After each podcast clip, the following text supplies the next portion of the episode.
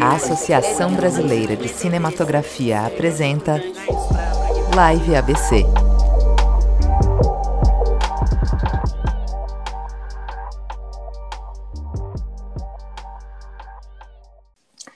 Que a Live ABC foi idealizada como um espaço informal para trocas de conhecimentos sobre cinematografia e assim como em todos os nossos eventos e publicações, reiteramos que não são tolerados comentários e posturas machistas, racistas, homofóbicas ou de qualquer natureza preconceituosa. Então tá dado o recado. É... Acho que eu vou me introduzir um pouco rapidamente para você poder falar sobre você, né? Para a galera. Então, eu, sou assistente de câmera, né? Me chamo Adriane, mas eu sou mais conhecida como Anne aqui. Sou assistente de câmera, é, faço alguns trabalhos também, dirijo algumas coisas muito independente, né? Como diretora de fotografia. E eu integro um coletivo, que é o coletivo DAFB, que é o coletivo de mulheres e pessoas transgêneros do departamento de fotografia. Então, quem quiser conhecer, quem, quem se identificar pode falar comigo, que a gente tem um site. E eu moro aqui no Jardim Ângela, né? Zona Sul, é periferia de São Paulo. Uh, e eu conheço seu trabalho dessa forma muito orgânica, né? Já tem um tempo, é muito por conta dessa comunidade. Aqui o funk, ele é um espaço de movimento, né? Um espaço de, de de representação dessa cultura, da diversidade da cultura periférica, né? Que é, que é muito grande. E, e é, acho que é basicamente isso, assim. Eu queria que você pudesse se apresentar também pra gente que está aqui. Bom, meu nome é Conde, Conrad Dantas, sou conhecido como Conde ou Condzilla. Tenho 31 anos, sou do Guarujá, litoral de São Paulo.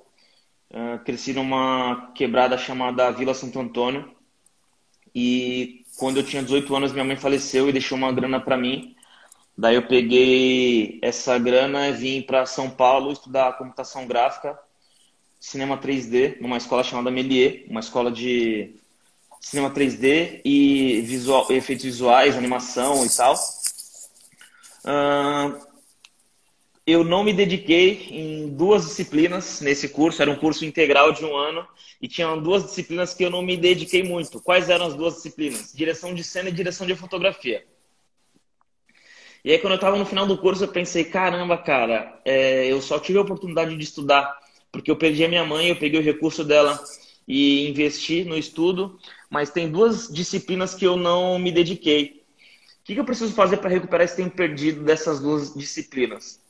E aí eu pensei, bom, direção de cena. Como que eu vou virar diretor de cena? Como que eu vou ser chamado? Como que eu vou montar uma equipe? Como que, né, que eu vou trabalhar numa grande produção? E eu comecei a experimentar, filmar bastante coisa. Na época, isso foi 2010. Minha mãe morreu em 2008, eu estudei em 2009. Em 2010 eu percebi que eu não tinha me dedicado nessas duas disciplinas. E eu tinha uma câmera chamada Canon 5D, era uma câmera bem revolucionária na época. Era uma câmera que já filmava vídeo em progressivo com um codec H264, que era um, um, um codec de última geração para a época, para câmeras de vídeo e tal. E aí eu cheguei nesse momento e comecei a fazer um curso. Perguntei para os meus professores, para os meus amigos, que aonde que eu poderia me me especializar para fazer direção de fotografia, que era outra disciplina que eu não tinha me dedicado também. E eles me indicaram um cara chamado Alziro Barbosa. Grande Alziro, conheço Alziro Barbosa. Mestre, pô, esse cara é, é 10. Todo mundo que quer trabalhar com fotografia, seja estilo, seja para movimento, enfim. Eu acredito que deveria fazer um curso com esse cara, eu, eu super recomendo. Eu fiz alguns, se eu não me engano, acho que eu fiz quatro cursos com o Alziro e no meio do caminho eu fui experimentando dirigir, né?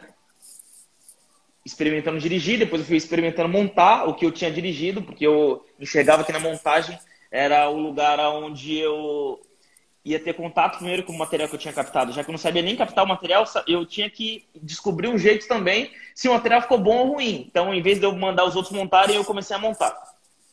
Uhum. Então, quer dizer que você não passou por um, nenhuma formação assim acadêmica?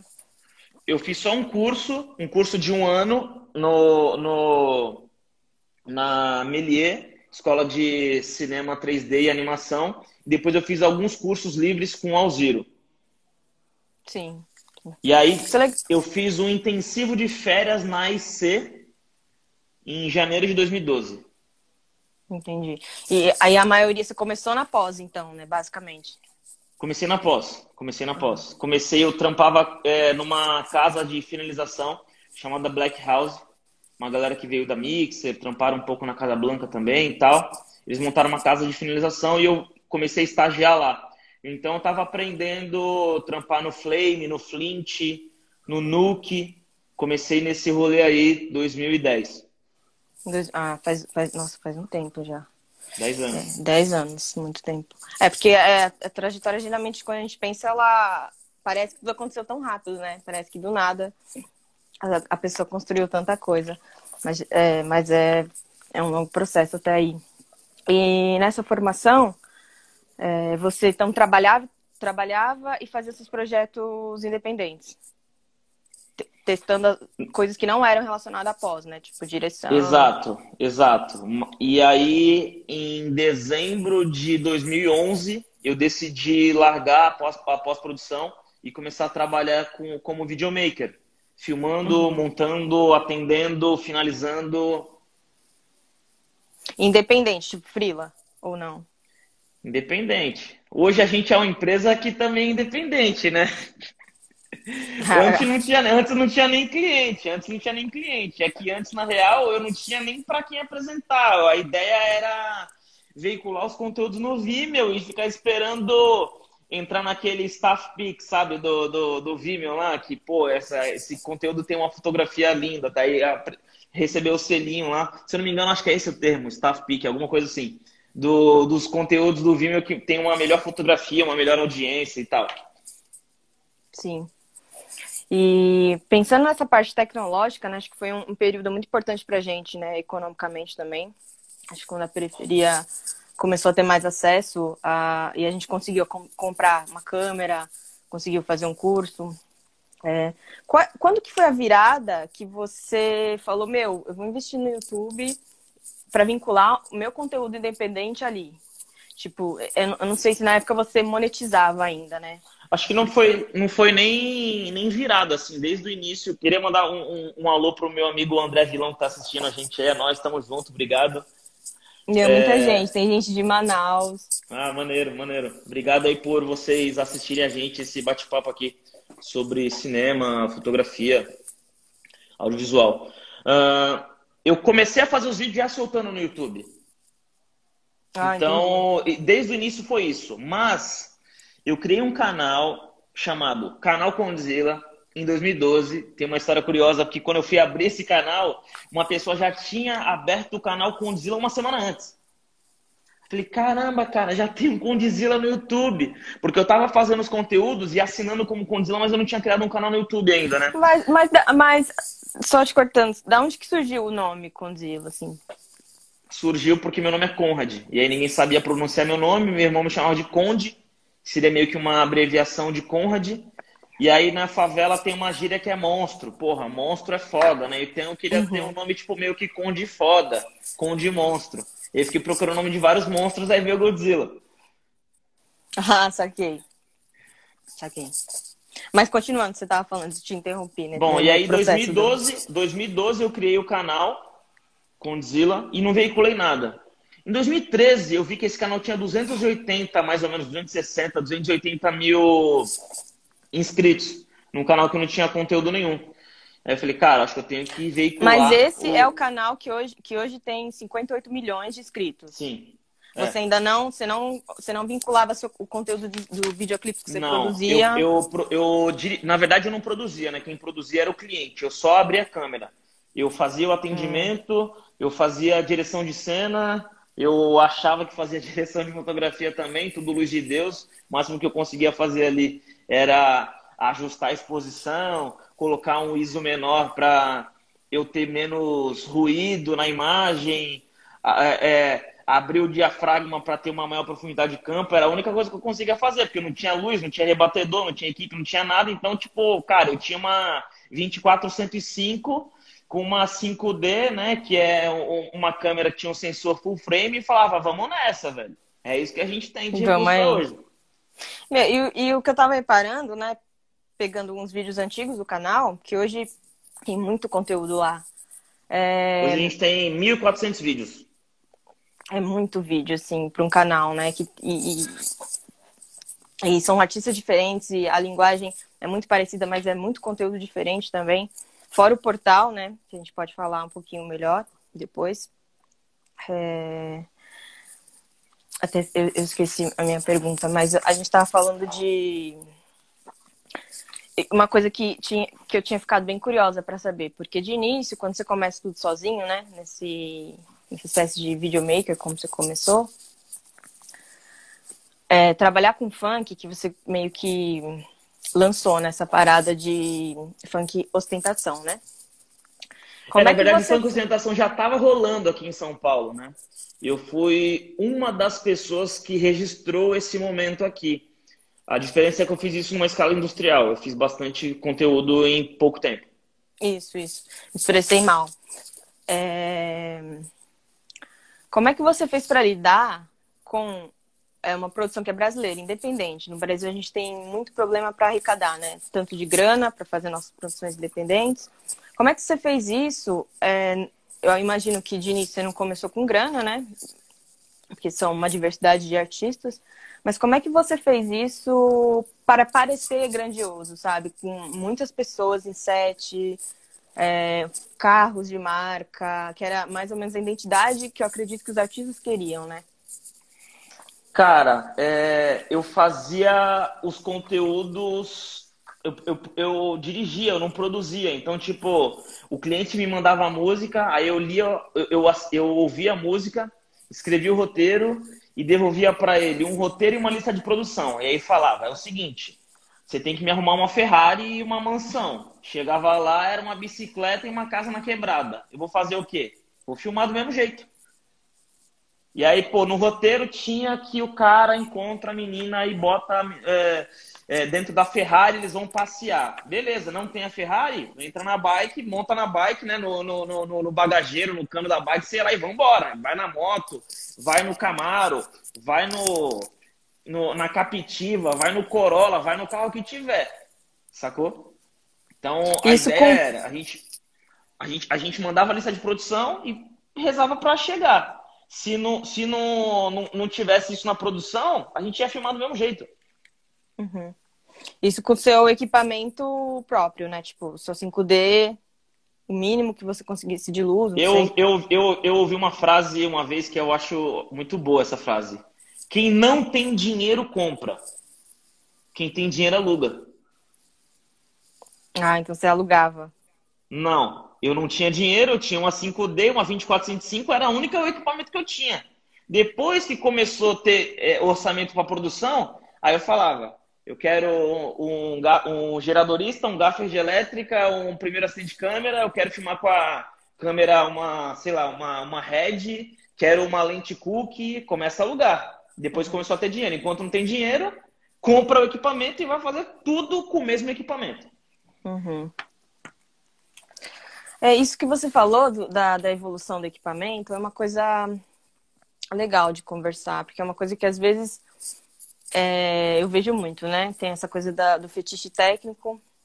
E de início, ou até, até o momento, né? Não sei se, se você ainda continua gravando as coisas.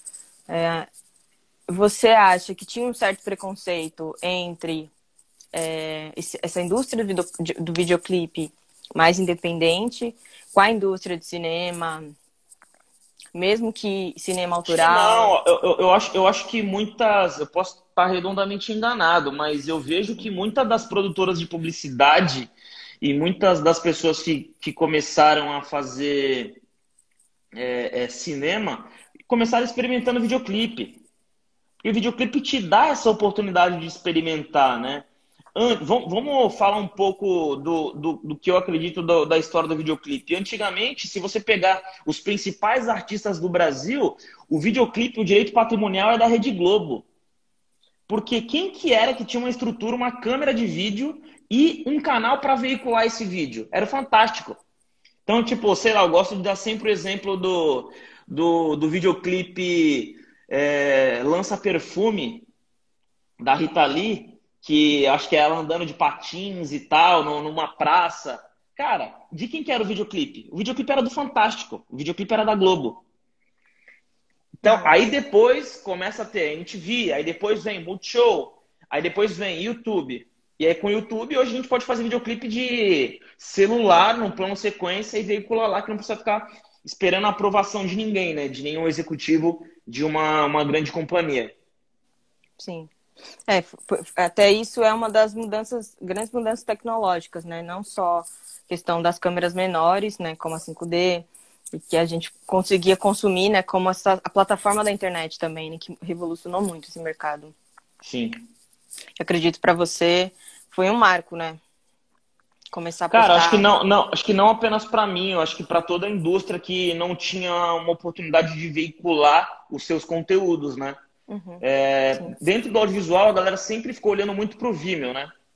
Pô, quero ter vários seguidores no meu Vimeo, eu quero, eu quero saber o que, que o fotógrafo, o que, que o diretor de cena, que eu tenho como referência, curtiu, o que, que ele deu de like. Eu vou entrar no feed do perfil do Vimeo do fotógrafo ou do diretor para ver quais são as referências que ele está consumindo. Eu fazia muito isso. Não sei uhum. se hoje as pessoas fazem. É, tem alguns diretores que trabalham na Condzilla, o Kaique, por exemplo, eu sei que ele faz muito isso.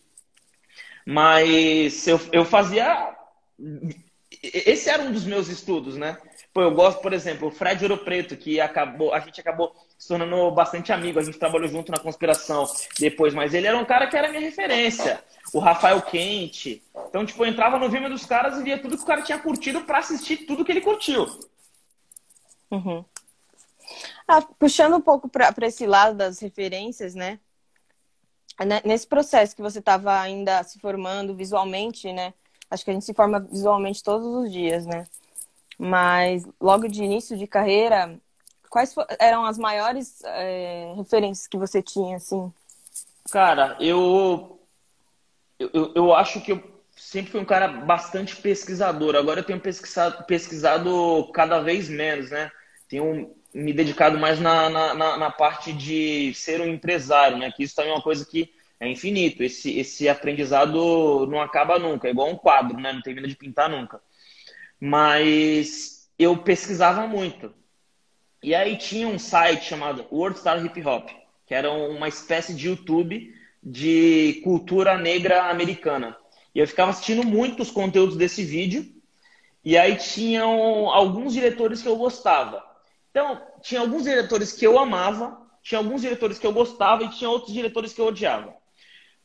Beleza. Eu pegava os caras que eu amava, por exemplo, Chris Robinson, uh, quem mais? Eife Rivera, uh, Matt Alonso, esses caras que eram. É, quem, sei lá, fugiu o nome de, Brasileiro de alguns outros algum? diretores, assim. Cara, brasileiro era mais é, Fred Ouro Preto e Rafael Quente. Era a galera que tava bombando no, na minha época, assim, com, com videoclipe. E aí, o que, que eu fazia? Eu pegava esses vídeos que eu gostava, os vídeos que eu não gostava, pegava uma folha de caderno, anotava todos os planos e todos os movimentos de câmera que eu gostava. E aí, às vezes, eu encontrava um vídeo do mesmo artista dirigido por um outro diretor que eu odiava. Eu não gostava do trabalho do cara. E eu também decupava o trabalho dele, eu também escrevia todos os planos que eu não gostava. E aí assim eu comecei a desenvolver a minha linguagem. Eu não fazia tudo que estava na folha que, que, que eu não gostava e tentava reproduzir é, com o meu pouco recurso ali no meu set de filmagem tudo que eu tinha gostado. Entendi. Que é, um, uma, é uma forma de você estudar, né? Uma forma meio é, autodidata de você Cara, eu sempre... o conteúdo que tá chegando para você, né? Eu sempre pensei que a ideia de fazer videoclipe com o dinheiro dos outros é ficar experimentando com o dinheiro dos outros, viajando com o dinheiro dos outros, tá ligado? Tipo, quando é que eu ia conseguir montar uma equipe, um moleque de 18, 19 anos, de quebrada do litoral de São Paulo, quando que eu ia ter a oportunidade de juntar um, uma equipe, sendo que eu não tinha feito faculdade, eu tinha feito um curso de cinema 3D, computação gráfica, não tinha nada a ver com set, com experiência né, de, de, de live action, de filmar na rua. Falei, porra, mano, eu vou escrever um roteiro aqui e vou tentar filmar, mano. E é o seguinte, se eu não conseguir cumprir o, o, o, roteiro, não tem problema. Porque eu já filmei duas, três master shots, eu picoto a montagem, coloco a master shot no meio do storytelling, e se não cumprir o roteiro, tá tudo bem, já acabou a música. A música tem três minutos. Uhum. E, você, e, como é que os artistas lidavam com isso, assim? Depois desse material pronto, eles faziam, eles, eles participavam muito dessa composição ou não? Não, não, não. A gente, acho que é, ainda é assim até hoje, né? Tipo, a gente existiam dois caminhos. O caminho de o artista escrever um roteiro e falar, eu quero um foguete, uma nave espacial, um submarino, e aí manda pra gente, e a gente tem uma noção de como viabilizar isso, a gente fala, cara, não dá tempo. Só que são três diárias, só que são duas diárias. Só que não, pô, o, o, o transfer de uma locação para outra não vai dar para cumprir. E a gente começa a, a equalizar esse, essa expectativa do artista. E tem o outro lado que era a gente que escreveu o roteiro, que era a maioria dos casos, para não falar 99% dos casos. E aí, quando a gente escrevia o roteiro, a gente já escrevia coisas que a gente sabia que dava para cumprir numa diária. Então, muita, sei lá, 99% das vezes que contrataram a gente foi, cara, confio no trampo de vocês, faz o que vocês acharem melhor, vamos que vamos, eu só quero é, divulgar minha música, eu quero né, que o meu rosto seja reconhecido. Por isso que a gente fazia bastante filme, é, plano. É, a gente fazia muito close no, nos artistas, né? Fazia um primeiro plano, intercalava. É, é, um primeiríssimo com médio e um americano com movimento. Então, tipo, tinha três planos para um, uma master shot e depois ficava roubando várias cenas de insert em high speed. E aí, na época da 5D, é, filmava em. A 5D ela, ela dava oportunidade de filmar em 24 e em 30. A gente filmava em 30 frames por segundo, depois usava um aplicativo chamado Twixtor para deixar com 60 frames. Sendo que a Master Shot, que precisava de live action, a gente filmava em 24. Uhum. E, é, então, seu conhecimento de pós foi fundamental nessa época, né? Fundamental, cara, fundamental. Tem um, um cara que ele era um dos sócios da pós-produtora que eu trabalhava.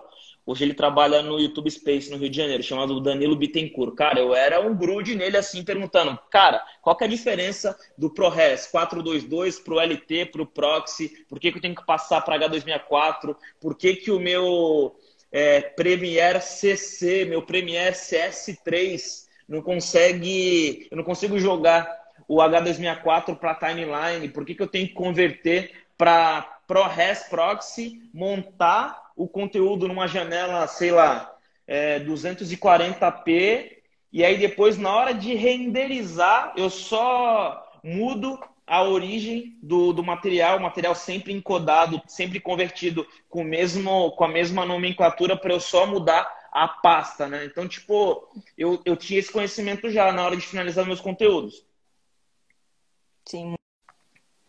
Eu imagino que isso é, é, é todo um processo, né? Acho que, é, voltando um pouco no que a gente está falando da questão dos artistas, acho que é uma entrega também, né? Sua, de início ali, muito solo, né?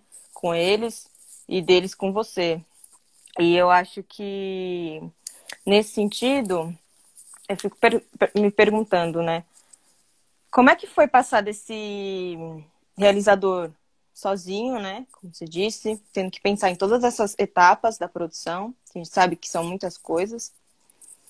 Para um, um, realizador, né, que hoje você produz, dirige com uma equipe enorme, a gente vai falar desses projetos, né? É, como é que foi passar dessa, desse, dessa, pequena, dessa estrutura muito pequena para essa estrutura muito grande, onde você tinha que demandar a equipe, demandar é, questões com roteiro, aí no caso também mais grana. Cara, inicialmente foi um sonho, né? Eu achava que tudo ia dar certo, porque assim, quando você tem a oportunidade de estudar, a única função que você tem que cumprir é ser bem avaliado, tirar nota azul, né, ali dentro daquele curso. E você acha que vai ser tudo incrível, que tudo que você aprendeu dentro do curso de direção, dentro do curso de produção, é super fácil fazer aquilo ali é, virar realidade, né? E aí eu pensei, bom, se eu já consegui fazer isso aí, trampando sozinho, é, no, no, no meu quarto, eu vou colocar 10 pessoas para trampar junto comigo que eu vou faturar 10 vezes mais. Olha quanto que eu estou faturando trampando no meu quarto. Eu vou multiplicar o meu tempo, multiplicar o meu volume de produção, eu vou faturar 10 vezes mais. E aí, cara, eu faturava exatamente a mesma coisa para dividir com 10 pessoas. Inicialmente foi esse o choque. Esse foi o início da, da Condzilla.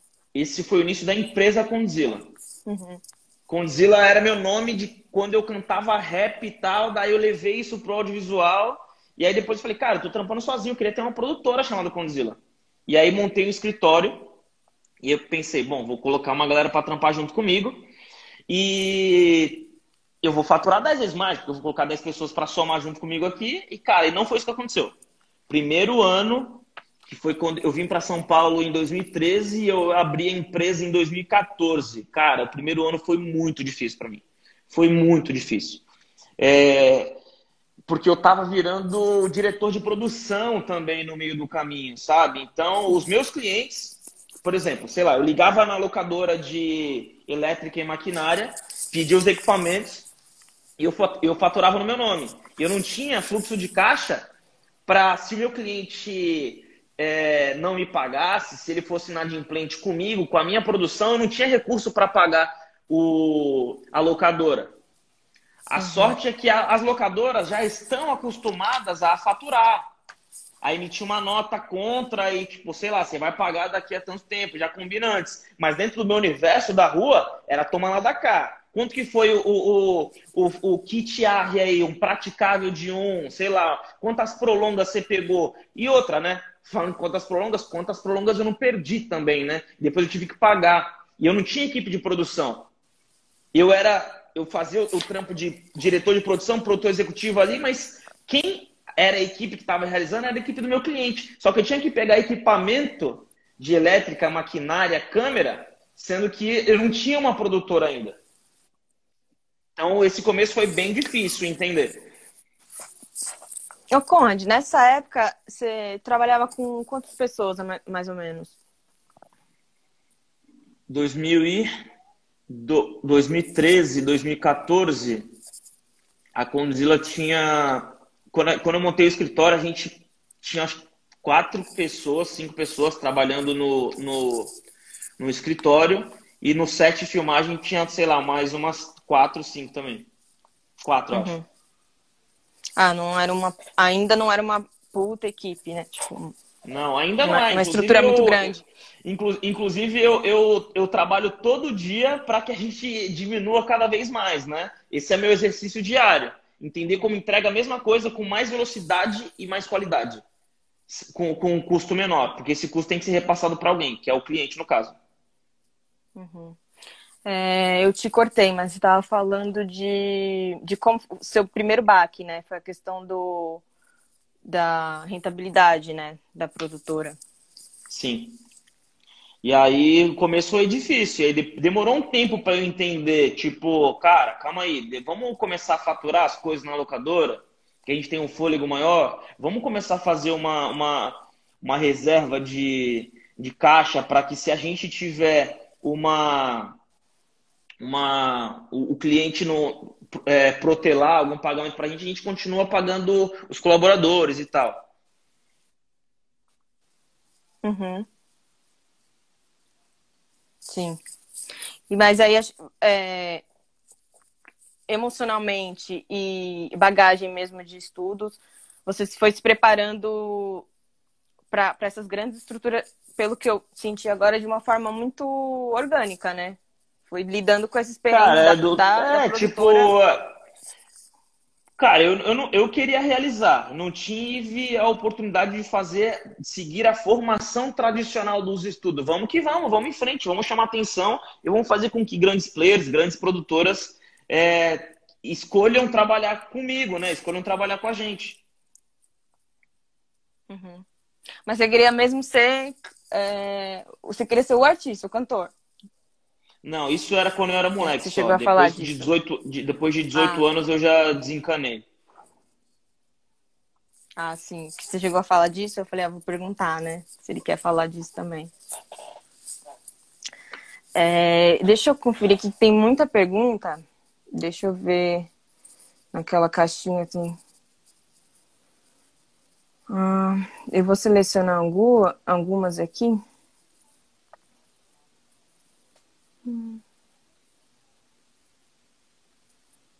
É, acho que é mais a, a, a galera tá dando um, um, um salve. Tem uma da, da Fabi, que é gostaria de saber se a empresa se preocupa em inserir mulheres nas equipes, principalmente na técnica e na fotografia.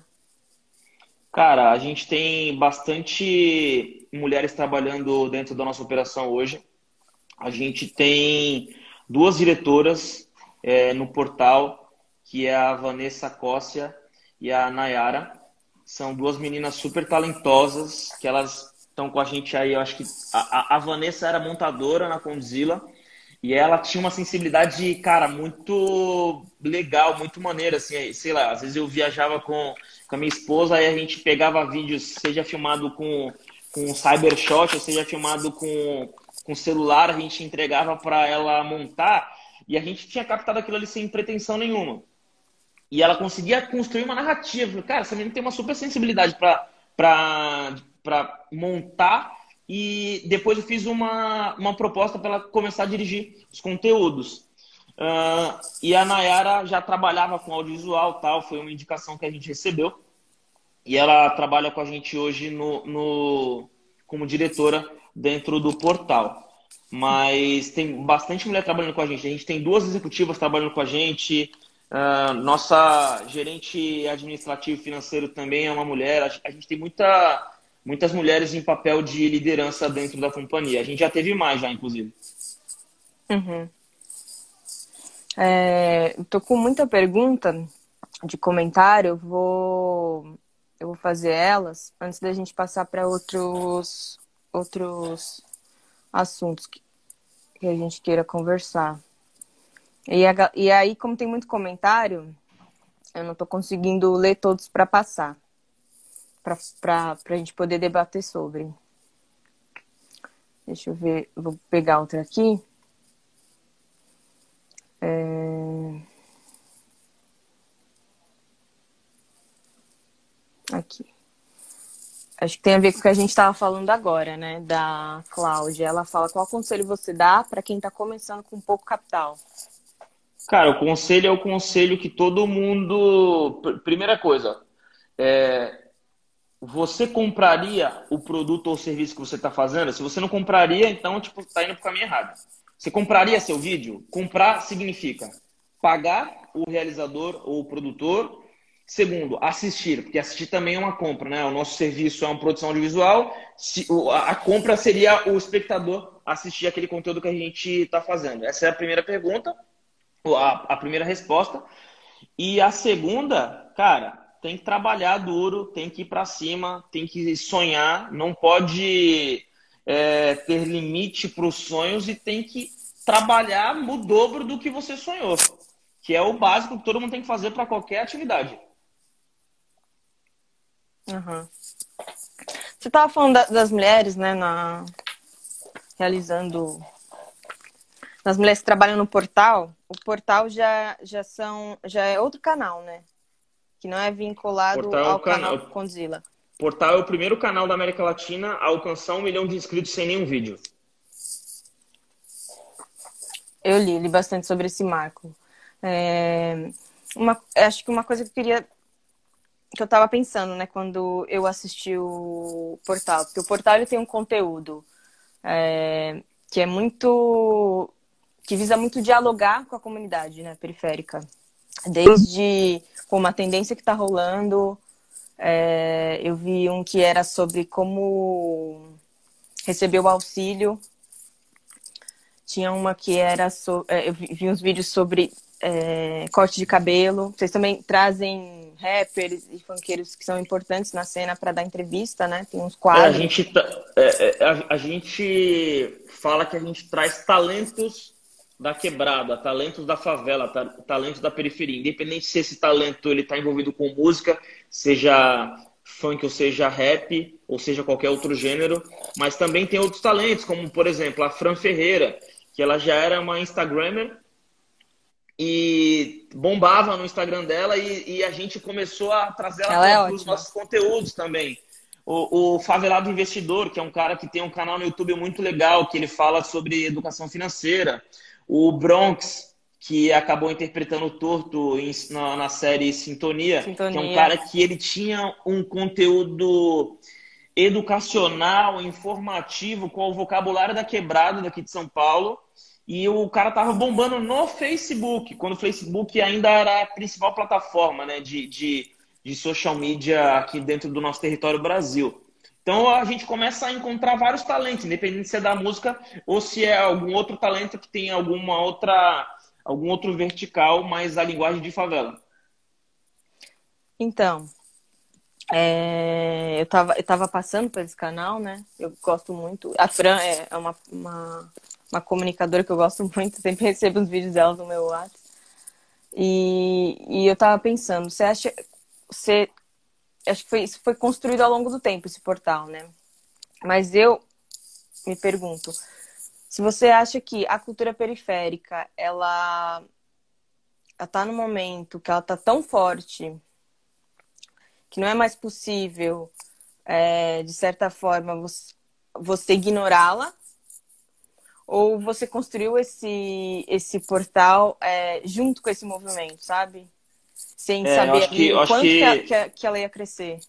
Acho que foi junto, era uma coisa que a gente já imaginava já, porque dentro do, dessa construção de criar conteúdos, quais eram os tipos de conteúdo que você que a gente não estava oferecendo, que a gente não estava é, produzindo para esse nosso target, né? Que é o jovem de favela. Então a gente começou a produzir outros tipos de conteúdo e isso foi crescendo, foi desenvolvendo no, no meio do caminho, né? Mas o pensamento sempre foi esse. O pensamento sempre foi de quais são os outros tipos de conteúdo que o público de favela não está é, tá consumindo porque não tem ninguém produzindo em uma companhia dedicada para esse vertical. Uhum. Sim. Eu, eu acho que é bem interessante, né? E, e, a periferia ela é, ela é muito diversa, né? Então é, é difícil você dialogar assim. Às vezes as pessoas elas elas tendem a ignorar mesmo. E aí parece que que fica um, um, um local fechado, né? Aí você chega no portal, você vê que tem muita coisa ali. E tem muita coisa diferente. E, e é muito legal. E você fala, caramba, meu, por que, que as pessoas não dão visibilidade para isso ainda, né? Mas dão, mas dão visibilidade. É que não tem a mesma recorrência do conteúdo de música. Conteúdo de música tem uma recorrência. Conteúdo de música, você. Quantas vezes uma, uma canção que você amou.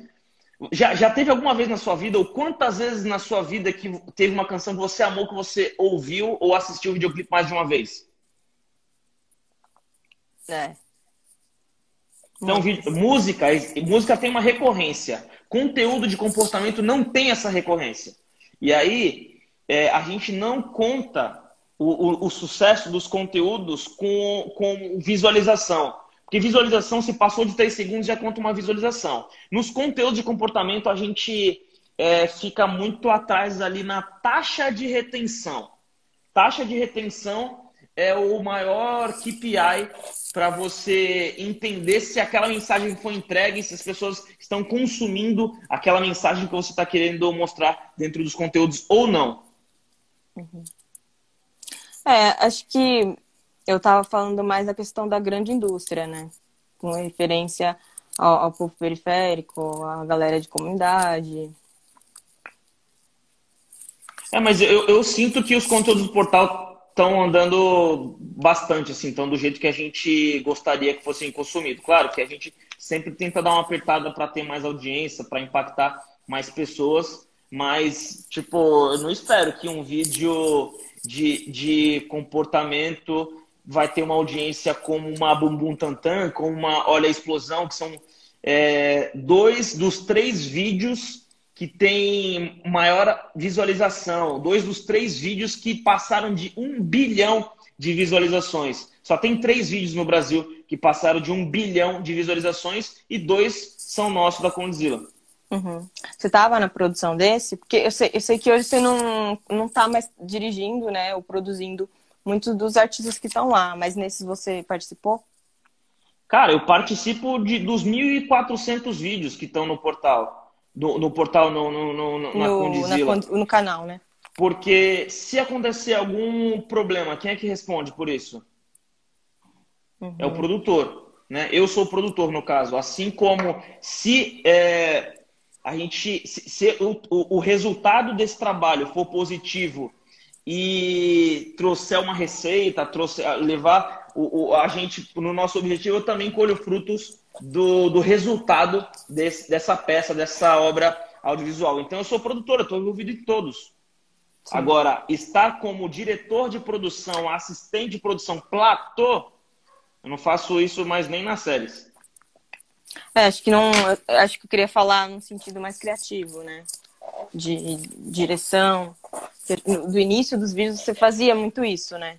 É, no início dos vídeos, eu, no, no início dos vídeos eu fazia atendimento, fazia o clearance, fazia direção de cena, direção de fotografia, foto estilo, fazia montagem e finalização e o marketing eu divulgava, eu vinculava o conteúdo no, no, canal dos artistas, depois comecei a fazer isso tudo dentro do meu canal, eu administrava o canal sozinho, no começo. Depois de um tempo, no, no, no, o cobertor é curto, né? Não tem como a gente fazer 40 conteúdos por mês é, estando presente no set dos 40, das 40 produções.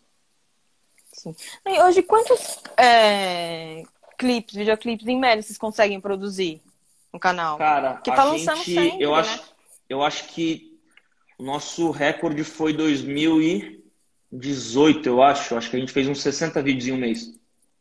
Caramba, é muita coisa. É muita coisa para, nossa, eu acho que eu não consigo nem imaginar que loucura que é. Eu não sei se foi dezembro ou se foi novembro, mas foi assim, final do ano. Porque tá todo mundo correndo para lançar a música do verão, a música do carnaval, né? Uhum. Caramba, é muita coisa mesmo. Não tem nem dimensão do, do quanto que se precisa, né? Movimentar de equipe, de galera para conseguir gravar tudo é isso. É uma, uma escala industrial, né? Sim. Eu vou puxar mais conversas. Deixa eu ver se eu consigo. Hum, deixa eu ver aqui.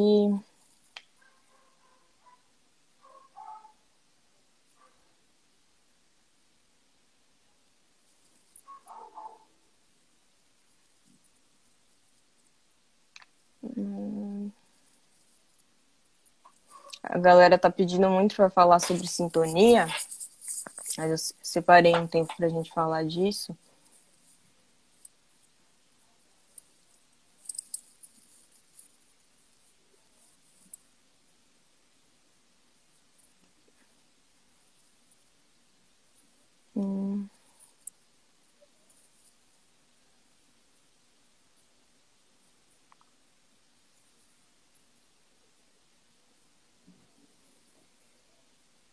Aqui, acho que uma coisa legal.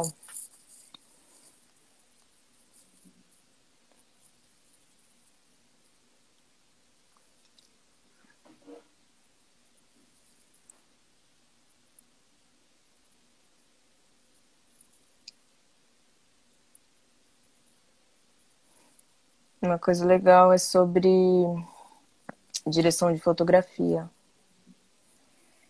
Que Estão perguntando aqui.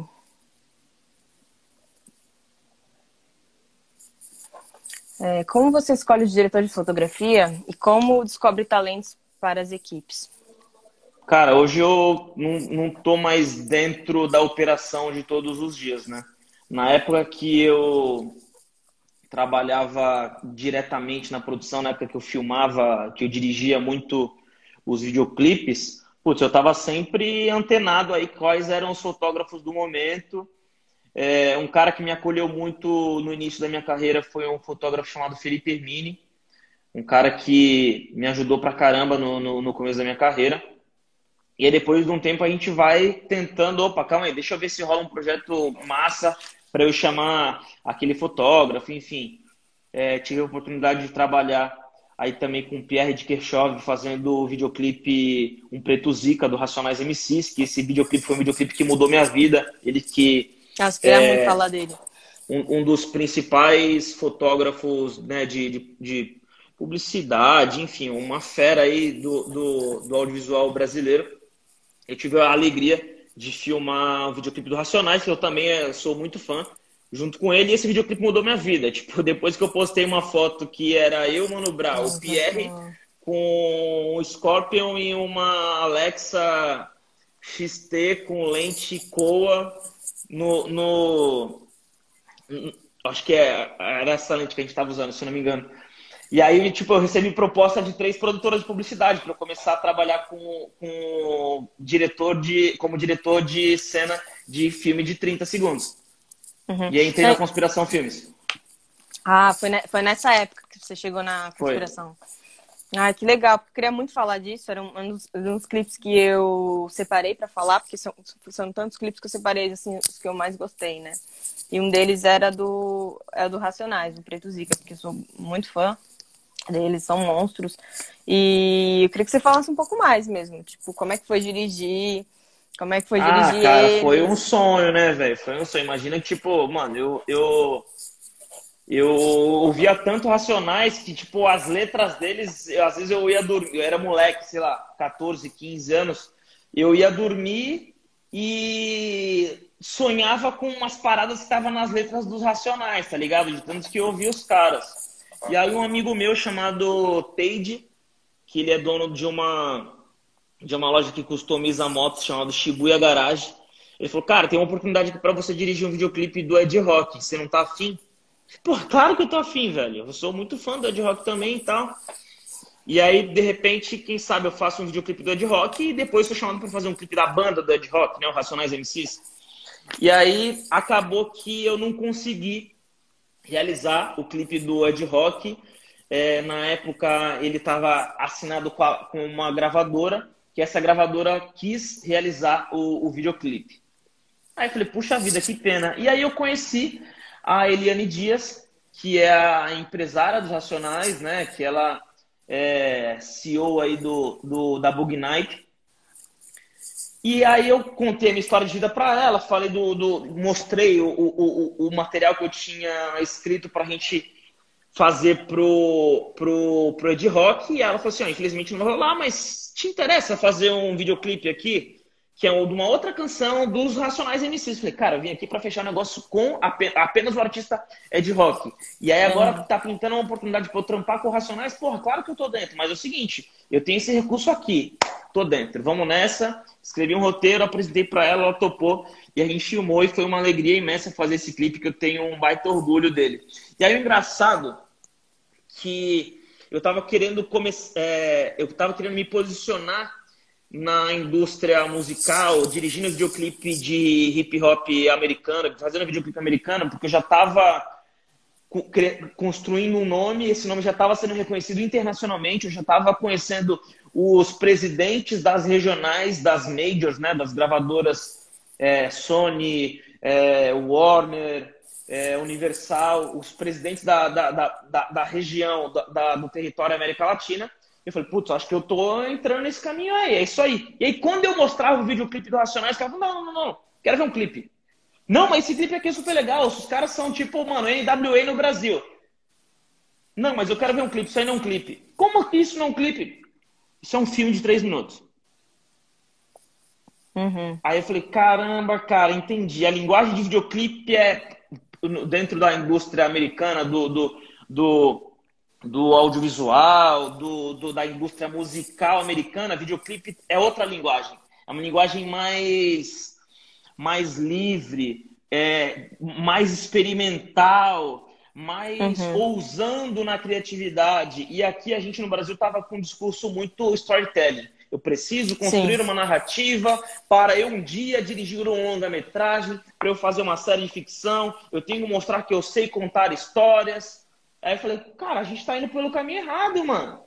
Se eu quero atuar na indústria da música, eu tenho que fazer videoclipe com uma linguagem artística, característica de videoclipe. E não fazer um storytelling, uma narrativa de três minutos, contar uma historinha de três minutos. Não é isso. Sim. É porque total uma ali é muito a história ali chama muita atenção, né? Você fica preso àquela trama e você vê a música é, é incrível, mas você fica preso ali falando caramba, o que está acontecendo? E, e, e, nesse aspecto que você falou, eu não, não tinha parado para pensar mesmo, não. Do quanto é diferente mesmo da, da maioria dos, dos videoclipes comuns, que geralmente é uma coisa muito mais é, não sense, né? Sim. Uhum. Que é a oportunidade, e... né? De, de fazer. inclusive, o mais legal de tudo que é experimentar com o dinheiro dos outros. e, e como é que foi trabalhar a atuação deles, assim? Como é que foi essa relação dessa criação? Cara, foi, era bem. Cara, foi, foi, o set foi muito legal, porque assim, eles são muito divertidos, cara. Os caras tiram onda o tempo todo, brincam com o outro ali, né? A gente tem aquele estereótipo de os caras são bem é, fechadão. É, cara, foi um muito. Pouco. Pô, foi muito divertido o set, cara. Foi bem bem prazeroso trabalhar com eles. E eu sentia que quando, claro, né, por dentro eu tava, ai meu Deus, putz, é o Mano Brown, mano, o cara que eu sou super fã, o Ed Rock, o Ice Blue, o Kylie J, pô, eu sou muito fã desses caras. Aí eu ia dar um briefing pros caras, tinha que inventar um personagem também, né? Calma aí, opa, calma, sou o diretor, vou lá brifar o cara, vou passar o acting pra ele. Vamos lá, roda a câmera, ação, mas por dentro tava, meu Deus, é o Racionais. Caramba, eu tô dirigindo os Racionais. Imagino nervoso, que, né? Tipo... Que foi a mesma sensação que eu tive quando eu dirigi o DVD do Charlie Brown Jr. Música Popular Caissara, que foi o último DVD da banda. Conta pra gente um pouco dessa, dessa época, porque acho que foi bem Ah, loucura também, né? cara, loucura também. É, foi 2011, eu tava desistindo de trabalhar com audiovisual, porque eu já queria trampar com, com videoclipe e não tava conseguindo pagar minhas contas, tal, não sei o quê. E aí eu falei, putz, acho que não vai rolar, acho que eu vou voltar a tentar trampar com pós-produção e tal. E eu recebi o convite para dirigir o DVD do, do Charlie Brown Jr. Eu nunca tinha nem assistido um DVD, que dirá ter dirigido. E aí eu topei, cara. Vamos lá, vamos nessa. Vamos fazer esse trampo aí do, do, do Charlie Brown. E quando eu, quando eu fui no, no, em Curitiba, num lugar chamado Curitiba Master Hall, que é, foi o primeiro show que a gente captou, foi um show no Curitiba Master Hall e outro show em Santos, no, no Portuários. Cara, no Curitiba Master Hall, quando eu vi o Chorão entrando, pulando no palco e a galera indo à loucura, indo pra frente, pra trás, aquele mar de gente, aquela energia. Por um momento eu falei, putz, e agora? Lembrei eu jogando Tony Hawk Pro Skater no, no, no PlayStation 1 ouvindo preço curto, prazo longo. Meu olho encheu de lágrimas. Eu falei, cara, não acredito que tô aqui, consegui. Eu, volta, vai trampar, porra. E aí eu Mas tava operando câmera, né? filmar, tava operando câmera. Tava operando câmera também. Tava operando uma 5D com uma cinquentinha em cima do palco. A gente filmou esse, esse DVD, acho que com umas 5 5Ds e umas 3 NX, NX3. É. Naquela época, a NX3 era. Era a que mais era usada, né? Pra, é. pra gente produzir. Eu, tra... eu cheguei a trabalhar um pouco com a NX3. Mas imagina a emoção também, né? Quando você chega nesse, nesse, nesse momento de escape, né? Que você pensa, você começa a se envolver emocionalmente com um artista que você admira muito, né? Sim, é muito louco isso. É muito louco. Mas isso eu já tinha comigo desde criança, assim, porque eu já quando eu era moleque, adolescente, eu produzia umas batidas de rap e tal. Eu sempre pensava, pô, eu quero um dia ser produtor de batidas de, de, de, de beats pros cantores de rap que eu era fã. Sei lá, 509E, Apocalipse 16. Racionais, eu falava, cara, é muito distante, eu sou muito fã dos caras, eu não me via muito Nunca nessa vou situação. gravar, né, é... Racionais. Sim. E, e, e para esse clipe que tinha muito. Ah, voltando, né, aos Racionais esse clipe tinha, que tem muita referência de storytelling. É, Você teve, na hora de criar o roteiro, né? Foi você que fez? Cara, fui eu que fiz o roteiro. A ideia do... A ideia, a ideia era a gente fazer uma trilogia, fazer outros dois videoclipes, e aí depois eu descobri que essa era a ideia do Racionais, eu não sabia disso. Uh, porque acho que, se eu não me engano, o Mano Brown tinha dado uma entrevista para alguém falando que eles queriam fazer um, um, tipo que o D2 fez, assim, que era um plano sequência é, um plano sequência não, uma sequência de narrativa de vários videoclipes para contar a história de um disco. E eu fiquei sabendo disso depois. E a gente já, é, é, já tinha imaginado algo com essa construção de narrativa, né? De um conteúdo entrar em outro e acaba virando um, um curtinha. Uhum. Uh, foi, assim que começou tipo, o desenvolvimento desse roteiro. Mas uma coisa acho que é legal de, de de contar é que teve uma grande dificuldade para montar esse videoclipe. É, quem que é o Você quer principal... que a gente encerra? Porque daqui a pouco a live vai cair. Acho que é mais fácil. Eu vou encerrar. Eu vou precisar sair gente... também. Então, é uma pena que você não possa continuar. Tinha muita coisa para falar de sintonia e dos novos projetos. Mas tem alguma coisa que você queira falar para poder encerrar? Bom, queria agradecer a ABC por ceder esse espaço, agradecer ao Adolfo Veloso pelo convite aí, estão à disposição, estamos junto. Uhum. Agradecer também você, Anne, por bater esse papo comigo. É, falar para toda a galera aí que não tem recurso, que quer que sonha em trampar com audiovisual, que não é porque não tem recurso que, é, que a gente não vai conseguir tem que ir para cima, tem que fazer o melhor trampo, chamar atenção dos maiores players, maiores produtoras, maiores agências, maiores talentos, seja ator ou seja cantor que vocês queiram trabalhar. E ir para cima, porque ninguém quer saber da história uhum. triste de ninguém. No, no, no, na corrida dos cavalinhos, é, tá todo, todo mundo é concorrente e ninguém quer saber se você teve recurso ou não para disputar uma, uma concorrência, né? Dentro do audiovisual a gente sabe que tem muita concorrência, né? é, tratamento de diretor, para é, agências disputando a conta ali, enfim, é, a selva tem que ir para cima. Sim, acho que esse é o, o maior conselho que você dá, assim, pra galera, rápido, né? É, é isso aí, ninguém quer saber se você tá de bom humor ou de mau humor, não. Tem que mostrar resultado e ir pra cima. A vida é uma selva. Legal. É uma pena mesmo que você não possa continuar, porque acho que a galera também queria falar muito sobre Sintonia, né? Que, que chegou na Netflix. Também tinha preparado umas, umas eu, eu, eu tenho uma reunião agora às 18. Mas... Não, mas tudo bem. A gente... Acho que provavelmente um outro momento a gente se encontra. E acredito que também você ainda vai produzir muitas coisas, né? Mas obrigada pela é. presença. Quero agradecer também. É, agradecer à Associação Abessine pelo espaço de diálogo e todas as pessoas que vieram aqui, né? Eu, desculpa que eu não consegui, é... Ai, não deu tempo de ver todas as perguntas, porque tinha muita pergunta mesmo na caixinha e tanto subindo aqui. Então, é muita gente que queria saber sobre você. Mas eu acho que espero que essa, essa pouco tempo tenha sido legal para todo mundo. Também espero. Tamo junto. Fala. Valeu, Falou, obrigado. então. Falou, obrigada, viu? Valeu, tchau. tchau. tchau.